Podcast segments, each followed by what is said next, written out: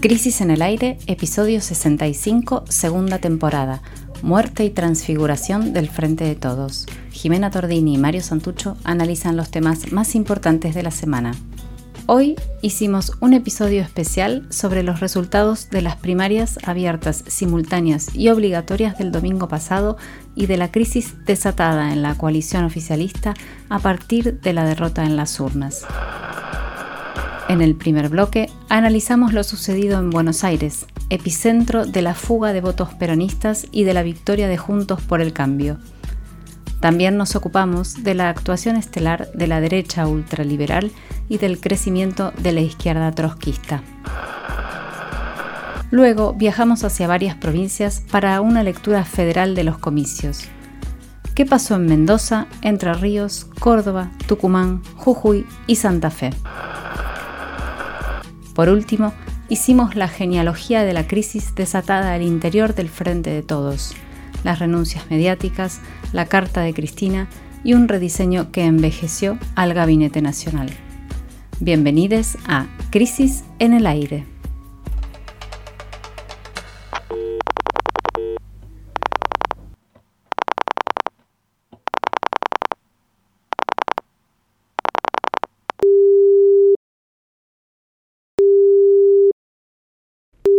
Lo que pasa es que todos esperábamos que el enfermo de Alberto Fernández, el ocupa de Alberto Fernández, el lunes a las 8 de la mañana estuviera haciendo una conferencia de prensa en un escritorio con todas las renuncias sobre la mesa, diciéndole a la Argentina no que había escuchado el mensaje de las urnas, como dijo hipócritamente el domingo, porque obviamente se ve que además de ciego es sordo, porque jamás ha escuchado nada, ni tampoco ha aprendido nada de Néstor, ni de nadie eh, pero no lo hizo.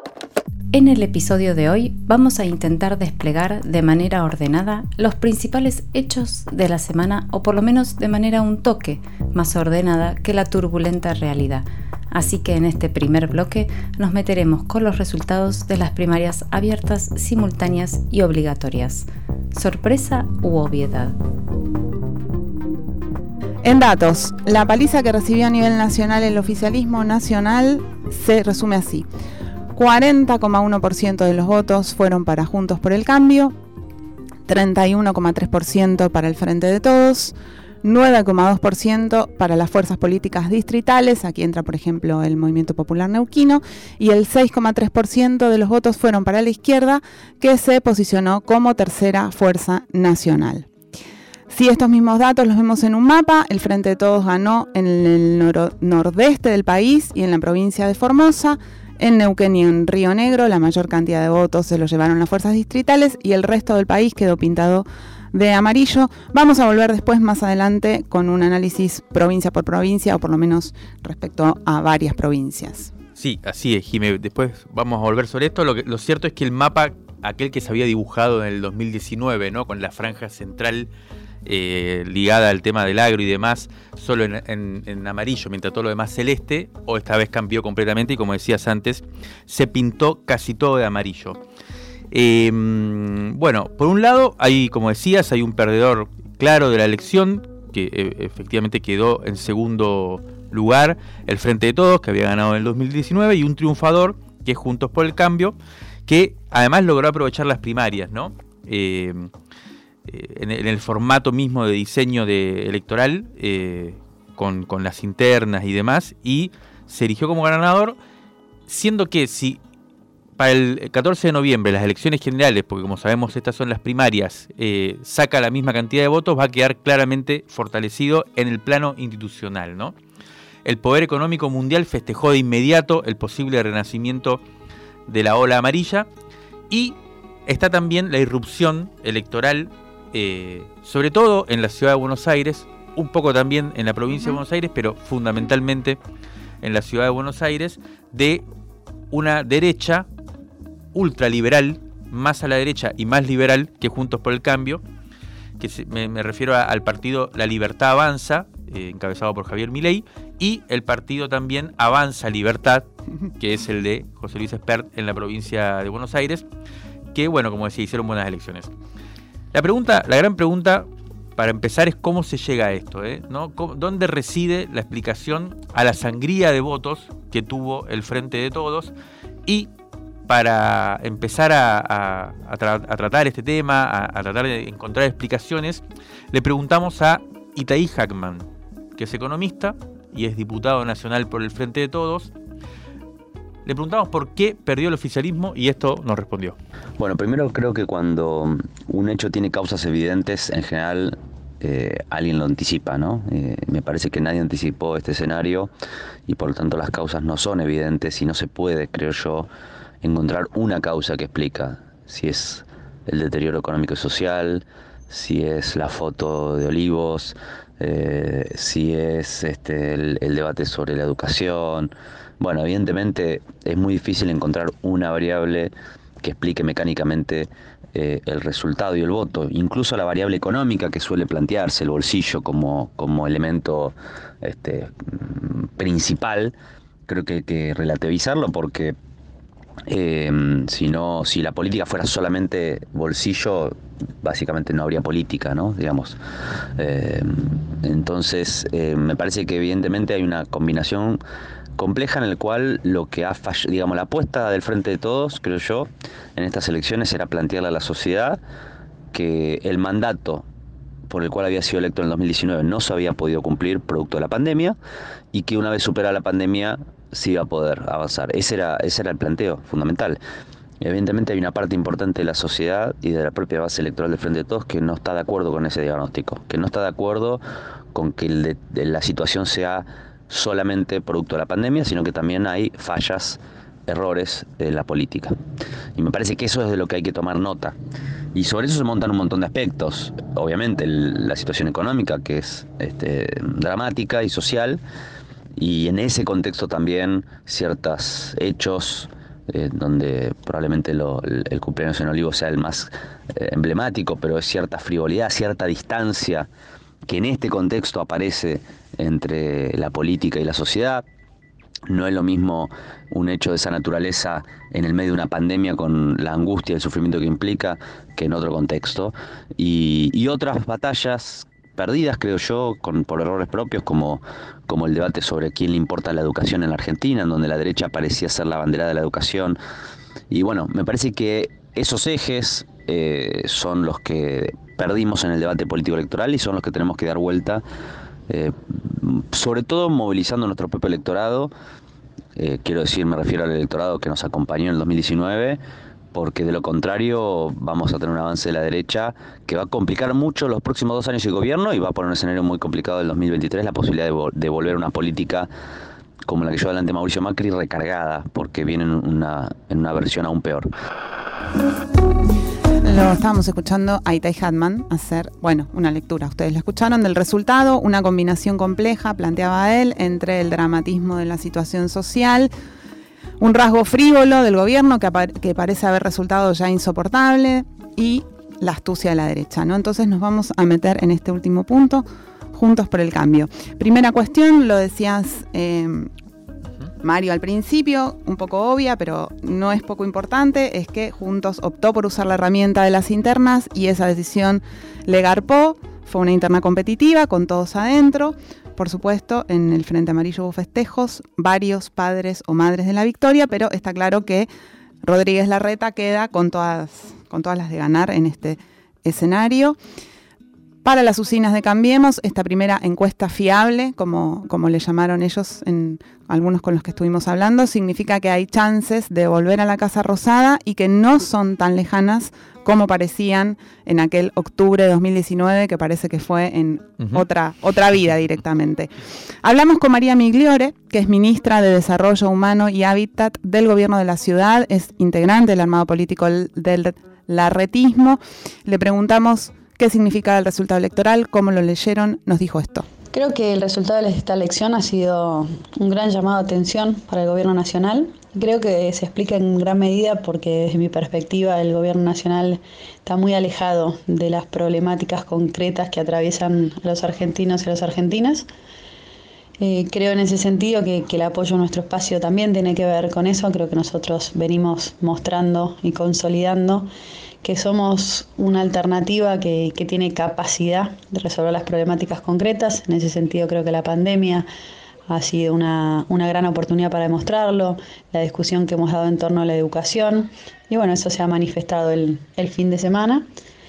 Y creo también que todo este proceso a nosotros desde Juntos por el Cambio nos, nos ha fortalecido, creo que se dio un proceso de madurez política, de mucha discusión interna, de, de poder atravesar procesos de elecciones internas en distintas provincias y eso Ah, nos fortalece para, para seguir sosteniendo la unidad, que es algo muy importante para consolidarnos como una alternativa política superadora que pueda, como dice Horacio, generar consensos bien amplios, consensos que la Argentina creo que anda necesitando para definir un rumbo y sobre todo también eh, a partir de estos consensos poder generar políticas concretas que transformen y den respuesta a los problemas que preocupan a los argentinos y a las argentinas.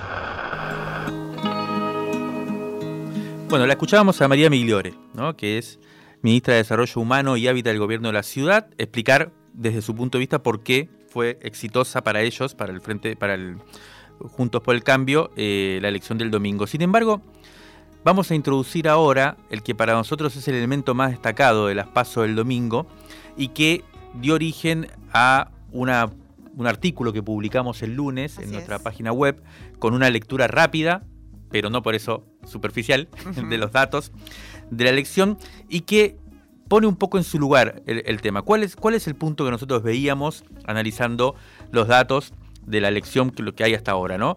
El Frente de Todos, como dijimos, perdió un montón de votos y sin embargo Cambiemos no ganó muchos de esos votos. O sea, Cambiemos mantuvo más o menos su, performance, sobre todo si nos ubicamos en la provincia de Buenos Aires, que es el principal distrito, y también en la ciudad de Buenos Aires. En la ciudad de Buenos Aires directamente Cambiemos perdió votos respecto de 2019. En la, en, la provincia de Buenos Aires ganó un poquito, pero básicamente se mantuvo. Entonces, la pregunta es, ¿a dónde fueron a parar los 1.700.000 votos menos que obtuvo el Frente de Todos en la provincia de Buenos Aires respecto de 2019? Esta es la pregunta que nos hicimos. El punto es que esa, esa cantidad de votos que se perdieron no fueron a lo que fue históricamente el cuco para el kirchnerismo, ¿no? ¿A qué me refiero? Al peronismo no kirchnerista. En su momento Massa, Narváez, de Narváez, Randazo, que esta vez se presentó y que sin embargo también perdió votos, Randazo respecto del 2019 perdió 300.000 votos. Ese cuco que fue el que puso sobre la mesa la necesidad de la unidad, esta vez no funcionó. Perdió la unidad, perdió el peronismo en la provincia de Buenos Aires y no fue porque hubo un peronismo no kirchnerista sacándole los votos que precisa. Bueno, ¿hacia dónde fueron? Es la gran pregunta, esos 2 millones ya de votos, porque si tomamos los 1.700.000 del Frente de Todos más los 300.000 que perdió Randazo, la pregunta es a dónde fueron. Bueno, simplemente o sea, solamente fueron 300.000 votos de esos a Juntos por el Cambio, o sea que no fue hacia ahí la principal eh, receptora de esos votos, ¿no? Entonces la pregunta que nos hacíamos es hacia dónde van. Medio millón más o menos pueden haber sido atraídos, quizás uno podría pensar, por expresiones antisistemas, especialmente los liberales de José Luis Espert, que sumaron 400.000 votos en, esta elección y que en 2019 no se habían presentado con lista de legisladores propia. Habían presentado la candidatura presidencial de SPER, pero sin lista de legisladores propia. Por lo, cual, por lo tanto, esos 400.000 votos nuevos que sacaron, uno podría pensar que salieron de, de, los del peronismo. Y la izquierda trotskista, el Frente de Izquierda y, sus aliados, en este caso fueron interna, eh, creció también respecto de 2019 100.000 votos uno podría pensar que también ahí puede haber ido una porción. Ahora, queda un millón de votos todavía en para ver dónde fueron, es un montón. Bueno, eso es precisamente lo que engordó en estos comicios la sumatoria de tres categorías de voto que son la abstención, o sea, los que no fueron a votar, el voto nulo y el voto blanco. Todo esto estamos hablando de la provincia de Buenos Aires, ¿no? Hubo 4.810.000 personas que no optaron por ninguna de las ofertas electorales, o sea, que no fueron a votar. O sea, no, que no fueron a votar, que votaron en blanco o que impugnaron, lo que suma el 37,6% del padrón total, mientras que en 2019, que en este caso era una elección presidencial, o sea que podría haber concitado mayor eh, interés, obvio que estamos en pandemia y que eso influyó mucho, ese universo en, el 2019 había alcanzado 3.850.000 ciudadanos, o sea, el 29% del total habilitado para sufragar. Con lo cual, lo que tenemos es un crecimiento muy grande de esta porción del electorado, que es presumiblemente a donde mucha de la gente que hubiera votado al frente de todos y no lo hizo. Hablabas del partido Avanza Libertad con Esper a la cabeza en la boleta. En la provincia se llevó 400.000 votos. 4,9% de los votos.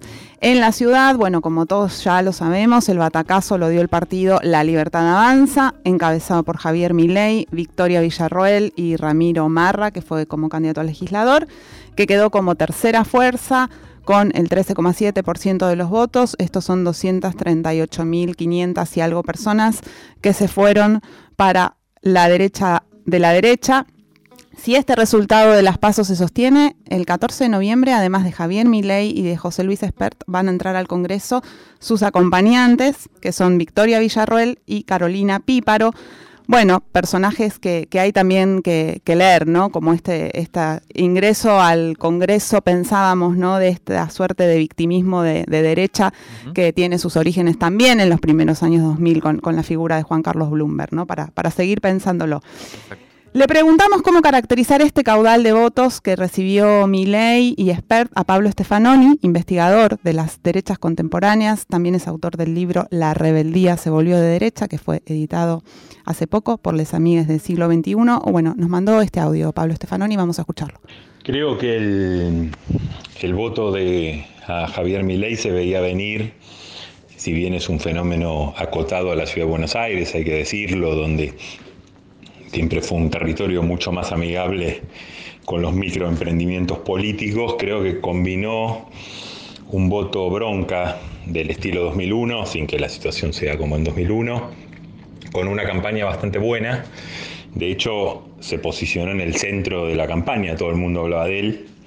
Eh, fue una campaña ideológica a la vez, casi fue la única candidatura, diría, que puso en juego una apuesta ideológica entre programática y utópica, incluso ni siquiera la izquierda lo puso en juego como proyecto de sociedad, eh, más allá de la valoración que tengamos sobre la apuesta en el caso de Milei, pero lo hizo y me parece que logró hacer una buena campaña en términos de utilización del enojo popular contra los políticos, el discurso de la casta que puede ser usado por la izquierda y la derecha, como se vio en España con Podemos, en este caso le sirvió a Milei, logró hacer una campaña con mística política y en tercer lugar logró sacar al liberalismo del lugar tradicional, elitista, etcétera, haciendo recorridas por zonas mucho más populares, conexión con sectores de clase media baja, etcétera.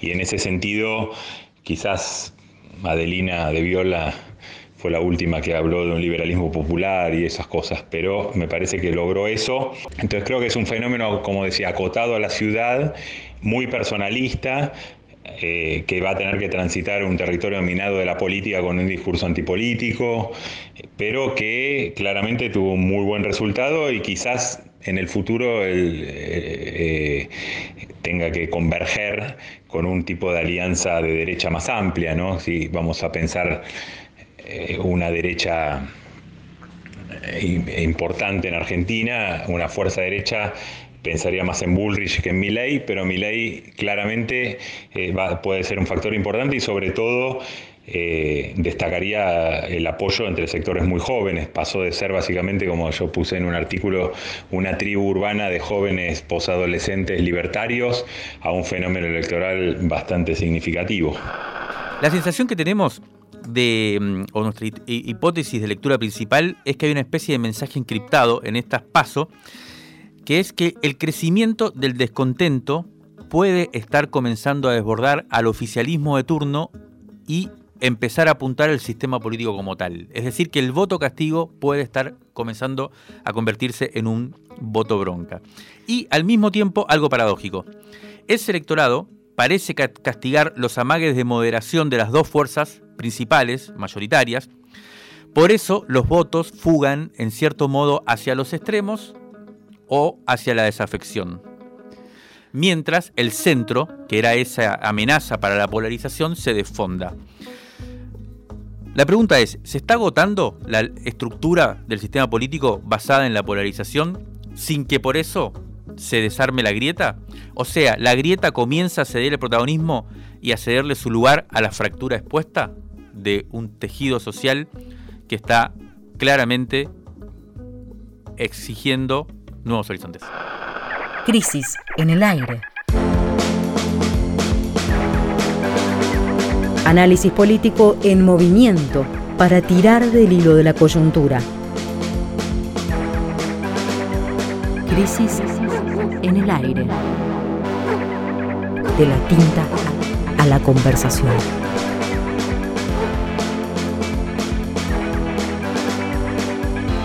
El podcast, está al aire.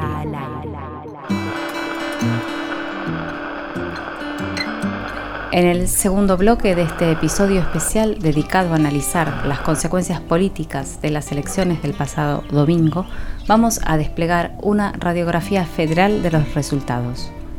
Como se sabe, el peronismo solo ganó en seis provincias, mientras la oposición de Juntos por el Cambio se impuso en 15, que son además los distritos más poblados del país.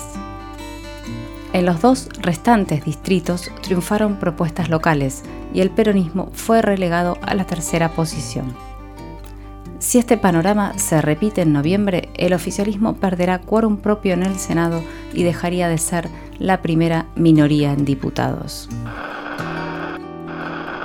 Nos vamos a ir hacia algunos lugares del país. Comencemos por Mendoza. Allí hubo un claro ganador, Cambia Mendoza, aventajó al frente de todos por 18 puntos y sacó el 43% de los votos. Esto significa que el ex gobernador Alfredo Cornejo, a la cabeza de la nómina para senadores, sacó el 39%, muy, muy por encima de su contrincante Anabel Fernández Agasti, que alcanzó apenas el 25%. Desde allá vamos a escuchar desde Mendoza a nuestro compañero Oscar Soto, que es politólogo, es docente, nos va a explicar cuál fue el dato más relevante de las elecciones en esa provincia. Lo llamativo de, esta elección en Mendoza es que eh, se puede decir que la sorpresa vino de parte del Partido Verde, que fue una novedad en las elecciones, que obtuvo el 5,7%, aventajando al frente de izquierda que eh, se quedó con el 4% de los votos. Eh, pero sin duda la nota más relevante de, los comicios del domingo pasado fue que el voto en blanco rozó los 10 puntos porcentuales. Casi 100.000 mendocinos votaron en blanco, eh, lo cual abrió un interrogante y, lo ha dejado abierto de cara al futuro, es a dónde se fueron esos votos, eh, que perdió el Frente de Todos, que perdió el radicalismo, porque las dos fuerzas mayoritarias vieron reducido su, su capacidad de voto, pero sobre todo qué expresa ese voto en blanco y qué intenta decir. En Mendoza se exhibe también una fractura expuesta eh, y por otro lado hay que decir que las derechas político-partidarias se consolidan y, se afianzan en estos procesos electorales. Bueno, lo escuchábamos a Oscar Soto, nuestro compañero desde mm, Mendoza. Un poco, eh, me pareció muy interesante, ¿no? Lo que decía del, del, aumento del voto en blanco es algo que se repite en varios lugares del país. Y la pregunta. Sí, porque no es no ir a votar, es ir a votar y votar en blanco, ¿no? Es, distintivo. Es, más evidencia de un, rechazo al sistema político que el no voto, que puede tener muchas eh, interpretaciones o muchas causas, ¿no? Hay una pregunta que. Eh, que nos hicimos en el análisis que publicamos el lunes que mencionábamos antes y que estaba centrado en Buenos Aires, que hoy retomamos en el primer bloque, pero que en realidad salta de provincia en provincia, y es lo que acaba de decir Oscar Soto respecto de Mendoza, pero también eh, de alguna forma pasó en Entre Ríos, que es donde nos vamos a meter ahora, que es esta pregunta de a dónde van los votos que se le fueron al frente de todos, ¿no? En Entre Ríos se eligieron, o se eligen, se van a elegir cinco de los nueve diputados entrerrianos que hay en la Cámara Baja, ¿no? De los nueve que, que les corresponde a Entre Ríos, en esta elección se van a elegir cinco. Y en las urnas, en las PASO, la derrota del peronismo fue contundente, con Bordet, el actual gobernador, al frente de esa pérdida, alcanzando un resultado del 29% de los votos. En la otra vereda, el gran ganador fue Frigerio, que es eh, ex ministro de Macri, que fue el que encabezó la boleta vencedora de, se llamaba su lista Juntos por Entre Ríos, al interior de la interna, ¿no? De, Juntos por el Cambio allá en, Entre Ríos. Eh, sacó el 52% de los votos esta lista. La colega entrerriana, Luz Alcaín, pone la atención en los 210.000 votos que se le fueron al frente de todo en comparación con los obtenidos en 2019, o sea, hace dos años, cuando Bordet en aquella oportunidad obtuvo su reelección. Y a partir de ese dato, que para ella es el más sobresaliente, surge una pregunta que a continuación nos cuenta cuál es. Habrá que ver a partir de ahora a dónde fueron esos votos. Como datos salientes aparecen que casi el 27% de los empadronados no fue a votar.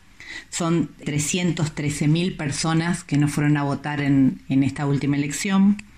El voto en blanco fue el 2% de los votos, los nulos el 3,81% de los votos y después hay un crecimiento grande, aunque eh, en porcentajes no, no, supongan un gran número, el 4% de los votos que se constituye a partir de ahora en tercera fuerza en Entre Ríos fue para una coalición que reúne a las fuerzas que eh, a nivel nacional representan eh, Gómez Centurión y Milei. Y la izquierda creció también un poco tuvo 3,5% de los votos, la izquierda que expresa el FIT Unidad a través del sello del MST en la provincia. Estábamos escuchando la información desde Entre Ríos, nos vamos a ir ahora hacia Córdoba, donde, bueno, todo siempre parece tener su tinte particular. Nueve bancas en la Cámara de Diputados y tres bancas en el Senado se renuevan este año y el gran ganador superando los números que le daban las encuestas, fue Luis Juez, representando a Juntos por el Cambio. Hablamos con el colega Hernán Vaca Narvaja, que con mucha amabilidad nos compartió su análisis del escenario cordobés y cómo queda armado el tablero y cómo este tablero se inserta en el mapa nacional. Lo vamos a escuchar. Sin duda que en Córdoba la gran sorpresa fue la elección que hizo Luis Juez con lo cual eh, queda posicionado este, como el nuevo líder, el nuevo referente de eh, la Alianza Juntos por el Cambio, que es muy fuerte en Córdoba y esto lo proyecta no solamente eh, de cara a la legislativa, sino obviamente en la disputa por la gobernación este, dentro de dos años. el otro fenómeno curioso fue la buena elección dentro de los márgenes que implica tratar de romper la polarización de Hacemos por Córdoba, la fuerza que llevaba a la esposa del gobernador y a la hija del ex gobernador de La Sota como cabezas de lista, con un discurso curioso, porque era un, feminismo a la cordobesa o un feminismo cordobesista. Era muy pintoresco ver eh, que el gobernador y sus candidatas este, festejaban en medio de la, de la hecatombe y la desazón del peronismo a nivel nacional, lo cual este, vuelve a ratificar esta condición de partido provincial este, del peronismo de Córdoba que se desentiende este, y no siente absolutamente eh, ninguna sintonía con el peronismo de Alberto Cristina. Bueno, muy interesante el reporte de Hernán Baja desde Río Cuarto. Eh, hay que decir que, en, Córdoba salió precisamente el peronismo nacional al que él se refería, representado por Alberto y Cristina, salió tercero con apenas el 10% de los votos. Vamos ahora a una provincia donde el oficialismo nacional sí tuvo una alegría el domingo, una de las pocas eh, que en todo el país. Nos referimos a Tucumán, provincia clave, porque acaba de poner al nuevo jefe de gabinete. Así es. Y ahí eh, lo que se dio, no hablábamos, lo que se dio es que como hubo una competencia interna tan grande entre el gobernador y el vicegobernador que están peleados, entre Mansur y Jaldo, por lo tanto el aparato se movilizó de una manera muy álgida y por lo tanto no hubo esa caída de, gente que fue a votar y al peronismo le fue mejor, sacó casi el 50% o el 50% de los votos eh, entre las dos listas, la que representaba Mansur y la que representaba Jaldo, pero bueno, eh, el dato, como decíamos, eh, que cambió eh, la, lectura sobre los comicios en Tucumán fue el, nombramiento anoche de Mansur como nuevo jefe de gabinete de la Nación y el periodista Sebastián Pizarello, nuestro corresponsal integrante ánimo, em, alma de Metacrisis desde Tucumán, nos mandó a última, ultísima hora de la noche de ayer su impresión sobre lo que está pasando. Es viernes, son las diez y media de la noche, se acaban de conocer los nombres que van a acompañar al presidente Alberto Fernández en el nuevo gabinete nacional. se destaca un nombre, el de Juan Mansur, que va a ser jefe de gabinete. Acá en la provincia había primero una gran participación de la gente, casi un 78% de los tucumanos fueron a votar, pero además el Frente de Todos había eh, cosechado cerca de 400.000 votos. Claro, es cierto que parte de eso tenía que ver con la interna con el vicegobernador Osvaldo Jaldo, con quien venían en un fuerte enfrentamiento prácticamente desde principio de año para ya empezar a discutir la sucesión del 2023. Mansur se posicionó fuertemente para ser un hombre que apunta a la Casa Rosada o en este contexto o bien para el 2023 con una posible candidatura nacional. Se destaca por tener buena relación con eh, los gobernadores, con dirigentes sindicales, principalmente los ligados a la CGT, y también con ciertos grupos empresariales. Este nuevo escenario también abre un nuevo interrogante, que es qué va a pasar con la provincia. Lo que no se conocen hasta ahora, por lo menos, son cuáles han sido los puntos de acuerdo con el gobernador Osvaldo Jaldo para garantizar algún marco de respeto a ciertos acuerdos que le permita a Mansur irse tranquilo a la nación y no perder el control de la provincia en ese camino. Vamos a volver, por supuesto, en un rato sobre la designación de Mansur como jefe de gabinete. Ahora seguimos hacia el norte, hasta Jujuy, donde la elección dejó un panorama muy alentador allí para el Frente de Izquierda Unidad, con un resultado histórico para las fuerzas de izquierda en la provincia del 23% de los votos. Ese crecimiento trae el desafío no solo de lograr un representante, sino de fortalecer la fuerza política de izquierda. Más allá de eso, le preguntamos a Gastón Remy, economista docente en la Facultad de Ciencias Económicas de la Universidad Nacional de Jujuy, también integrante de esta lista. Eh, ganadora, ¿no? Que nos cuente cómo, cómo se dio ese triunfo. Nos mandó este audio desde Jujuy. En el caso de Jujuy hay que destacar las elecciones, por un lado en la capital y en la ciudad de Palpalá, eh, donde se emplazó la histórica Alto Hornos Zapla. En ambas la izquierda quedó segunda, en el caso de Palpalá con el 31% de los votos, ganándole en ambas al Frente de Todos. Eh, estas elecciones también se replicaron con buenos resultados en Humahuaca. Eh, y también mejorando mucho la performance respecto de la elección provincial de junio en localidades de la zona tabacalera como el departamento de El Carmen y también en la zona eh, azucarera y donde se producen eh, cítricos como es la zona de Ledesma y San Pedro. Este voto al Frente Izquierda le permitiría de, reproducirse en noviembre el resultado de septiembre, la posibilidad de que ingrese un obrero de la recolección, eh, Coya, al Congreso de la Nación, como es mi compañero Alejandro Vilca. Bueno, muy interesante el, el análisis de Gastón Remy, que es economista, como decíamos, docente de la Facultad de Ciencias Económicas de la Universidad de Jujuy y también integrante, ¿no? dirigente del Frente de Izquierda, realmente impactante, ¿no? La elección eh, del Frente de Izquierda en Jujuy, eh, importante eh, mencionarlo y, darle la relevancia que tiene. Vamos ahora, como última estación de este, este recorrido federal, a una de las provincias más importantes, entre otras razones por su cantidad de votantes, ¿no? También porque tuvo una interna fundamental al interior del Frente de Todos y también en, en la principal oposición que es Juntos por el Cambio, nos referimos a Santa Fe, Así que vamos a escucharlo a nuestro compañero del colectivo editorial Juan Pablo Hudson, que es rosarino, aunque exiliado acá en, Buenos Aires, eh, que nos hizo un resumen de lo que pasó en la provincia y a dónde hay que mirar para estar atentos. El gran dato de la jornada electoral del domingo pasado en la provincia de Santa Fe es la baja concurrencia, tan solo del 64%, cuando en 2019 había llegado casi al 80%. Un millón de personas no concurrieron a, las urnas sobre un padrón total de 2.776.140 electores.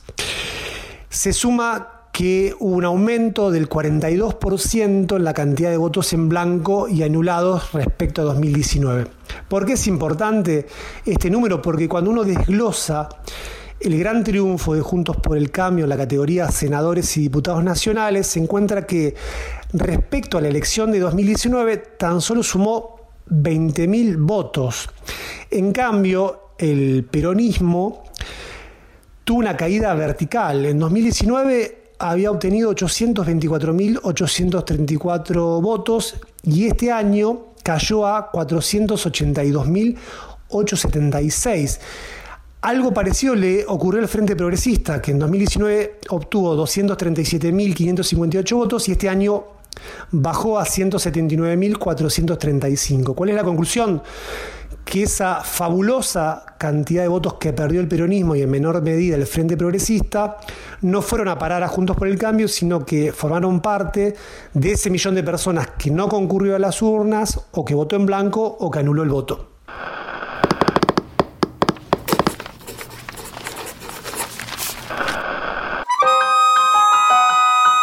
Crisis en el aire. Resumen crítico en movimiento.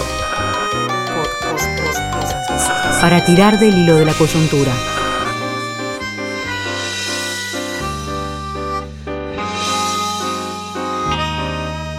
De la tinta a la conversación. Crisis en el aire. Rescate emotivo, un diamante impreso en una crisis, 1973-2021. Crisis 26 junio de 1975. Ernesto González Bermejo visita en París a Alan Resné. Alto, correcto, de medida cortesía no se da del todo, pero responde sobre cada una de sus películas, sus búsquedas que ahondan en el sueño, la incomprensión de la crítica, la política y la guerra. El productor tenía todo dispuesto para hacer un documental sobre Hiroshima, y me propuso que me ocupara de él. Pero yo había visto 10 buenos documentales sobre el tema, no tenía sentido hacer otro. El productor apenado me dijo, haga otra cosa, ¿qué guionista quiere? Pensé en Marguerite Duras, a quien no conocía pero la había leído y me había interesado mucho. Nos encontramos con ella y pasamos una tarde juntos en su casa. Bebimos té o cerveza, no recuerdo. Conversamos de todo un poco. Cuando estaba por irme le dije que pensara una cosa. Habíamos pasado una tarde tranquila y agradable mientras sobre nosotros volaban los aviones cargados con bombas atómicas que dan vueltas a la Tierra. Quizá el tema de Hiroshima pudiera tratarse como una simple historia de amor con la bomba, no en un primer plano, sino como permanente telón de fondo. Me dijo que iba a pensarlo. Pocos días después me llamó y me dijo que tenía grabados algunos diálogos. Fui a escucharlos. Era una francesa que hablaba con un japonés en un restaurante y le preguntaba si el pescado no estaría contaminado. Eso no quedó en la película, pero así comenzó Hiroshima Mon Amour.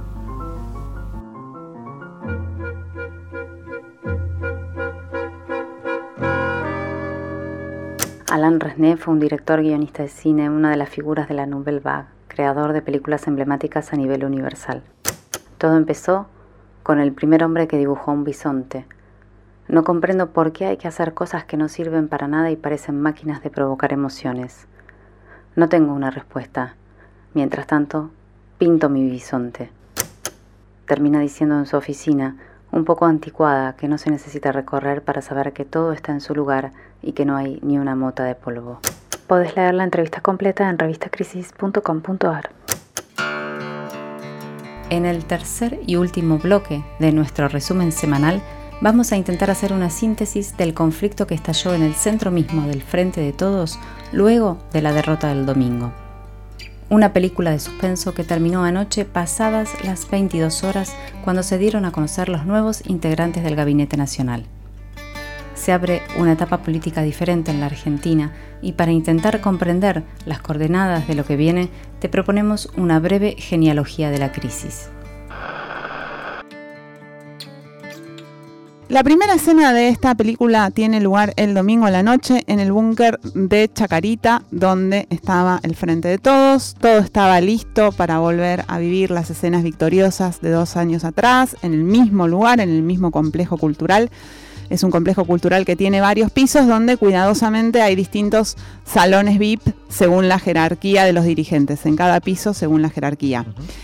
En la escenografía había algo solo diferente a lo que pasó allí en lo sucedido en 2019, que es que había alcohol en circulación. Todavía a las 9 de la noche se respiraba confianza, los bocas de urna que circulaban eran auspiciosos y en La Plata inclusive ya se había festejado mucho antes de las 9 de la noche, antes incluso de, del cierre de, la votación, hasta que aparecieron los primeros resultados oficiales, los primeros números oficiales que nadie había visto venir y nadie por lo tanto estaba preparado. Así es, Jimé. Por eso la clave para retener esta primera escena que contábamos es la desconexión del dispositivo político peronista y ya no solo del gobierno con el momento y con las sensaciones que vive la sociedad. para, la anécdota, para, para la anécdota, quedará la mirada perdida de los ministros, casi todos con unos tragos de más. Dicen que uno de ellos, me contaron, quizás el más importante del gabinete, alcanzó a decir, mañana va a ser el día más difícil de mi vida. Y para el olvido, el discurso de Alberto Fernández, donde aceptó la derrota y dijo haber escuchado el mensaje de las, de las urnas, pero casi mecánicamente, ¿no? Como una especie de autómata que no sabía muy bien qué decir y cumplió con, con, lo, con el rito, con el ritual. El lunes fue el día de cabildeos. Cada sector de la coalición oficialista maduró su balance de lo sucedido y definió la línea a seguir. El martes fue cuando chocaron los planetas.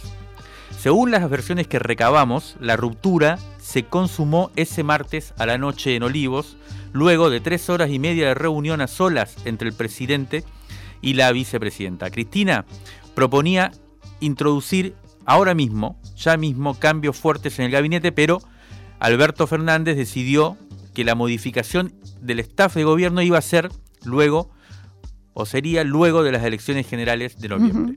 Acá hay una discusión que no nos vamos a meter, pero es importante, pero bueno. Ahora bien, más allá de la cuestión de los cargos, la verdadera discusión es otra. Y traigo a colación una anécdota, que creo que ya la conté acá alguna vez. Creo que sí. Pero viene a cuento de vuelta. Es muy rendidora la anécdota. Y voy a volver una y otra vez, creo, porque en el 2019 participé de una reunión con Cristina en el marco de la campaña y ella en un momento dijo, ahora lo importante es sellar la unidad, pero después hay que discutir para qué es esa unidad. Es decir, cuál es el contenido de esa unidad. La recuerdo siempre porque durante toda la reunión me quedé pensando que le iba a preguntar, cuando me tocara, le iba a hacer una pregunta, que era cuándo se iba a discutir esa cuestión. O sea, ¿para qué de la unidad? Si era durante la campaña, si era después de la campaña, si era antes de asumir el gobierno, si era, bueno, no tuve oportunidad y la pregunta quedó colgada y la voy a repetir una y otra vez como una anécdota. Ahora, lo que me da la impresión es que Cristina decidió dos años más tarde finalmente que ya no podía esperar más. ¿Por qué? Porque una de las consecuencias precisamente de la derrota del pasado domingo es que con la unidad ya no alcanza. Con la unidad y todo se perdió. Por eso me da la impresión que llegó el tiempo de discutir el rumbo, incluso aunque esa discusión ponga en riesgo la unidad. Sí, vos decías eh, en, esta reconstrucción que el martes se consumó el quiebre en la coalición, pero la jugada la vimos recién, la jugada que le dio visibilidad a esa ruptura, la vimos todos el miércoles después del mediodía, cuando Guado de Pedro, ministro del Interior, y los principales funcionarios kirchneristas del gobierno nacional pusieron sus renuncias a disposición del presidente y al mismo tiempo la enviaron a los medios como una forma de presionar por cambios inmediatos en el gabinete. Todos nosotros renunciamos, que renuncien los tuyos también, era como la lectura. Esta fue la jugada clave de toda esta crisis política. La tensión escaló al máximo cuando Alberto Fernández pareció plantarse y en un hilo de tuit rechazó la avanzada, dijo textual, la gestión de gobierno seguirá desarrollándose del modo que yo estime conveniente, para eso fue, fui elegido. Bueno, los ministros y funcionarios que responden al presidente se atrincheraron hasta altas horas de la noche en la Casa Rosada y pareció que finalmente iba a surgir el albertismo.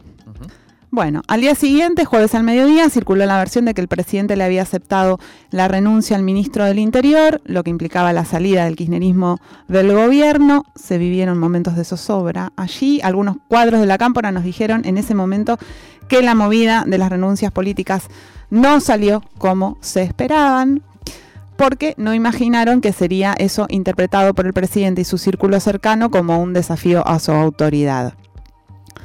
Bueno, cuando parecía que todo estaba por ya por estallar, apareció la carta de Cristina. Exactamente. El jueves fue eso. Jueves a las 19 horas, exactamente, por lo menos a mí me llegó a esa hora, a mi canal de Telegram. Eh, y esta carta es el único texto que aporta un sentido político, eh, una argumentación política de lo que está en juego en esta crisis. ¿no? Todo el resto fueron gestos, versiones, operetas, así que vale la pena leerla a la carta, si no lo hiciste aún, si no lo hicieron aún, porque bueno, eh, es la narrativa de esta crisis. Allí Cristina dice que había intuido la derrota y recordó todas las veces que le avisó al presidente y a sus y a su grupo lo mal que iban las cosas, específicamente dijo que fueron 19 encuentros privados durante dos años en Olivos, además de los discursos públicos que dio Cristina quejándose con algunos rumbos del gobierno. Catalogó además lo sucedido el domingo como una derrota sin precedentes y recordó que ella había sacado más votos en 2017 sola y contra todo el, macrismo en su momento de plenitud.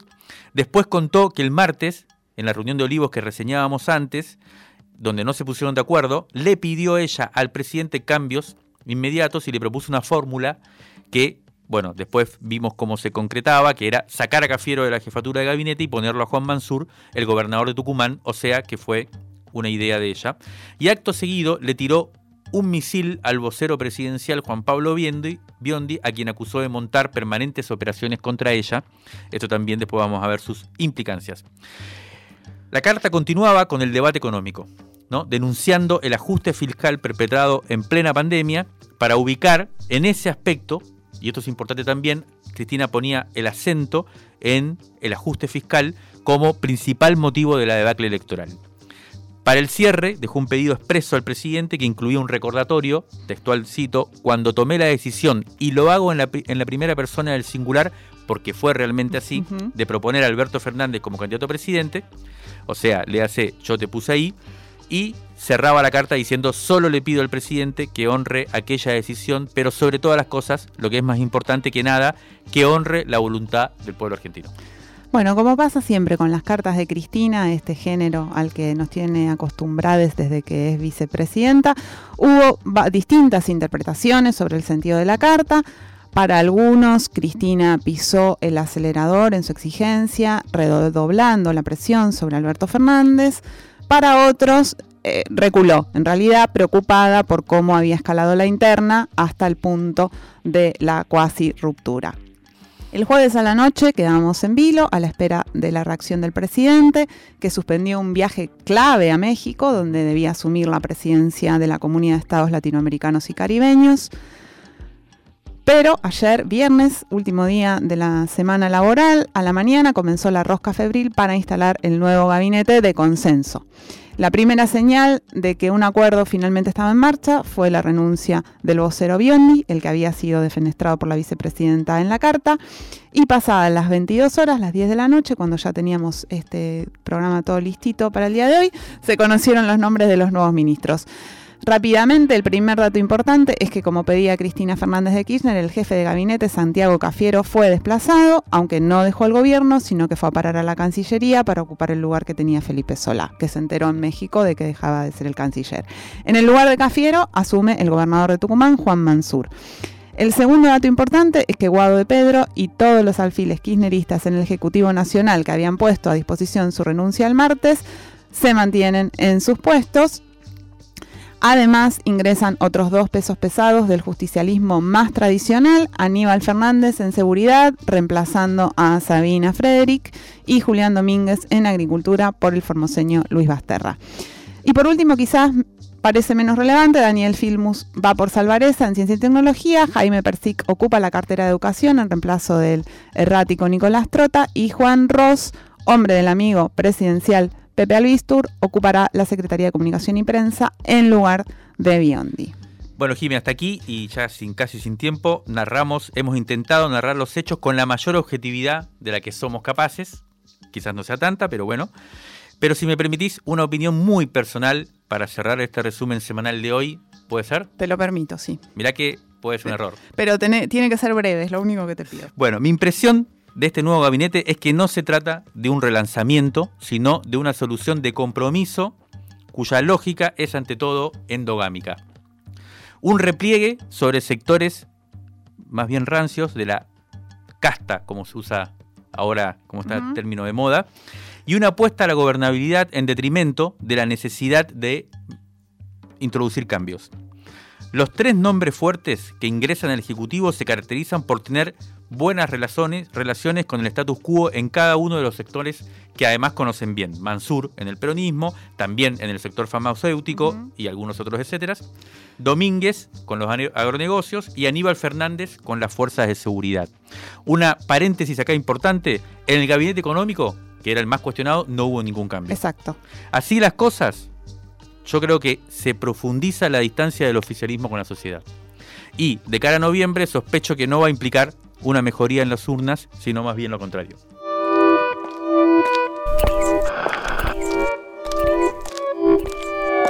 Crisis en el aire.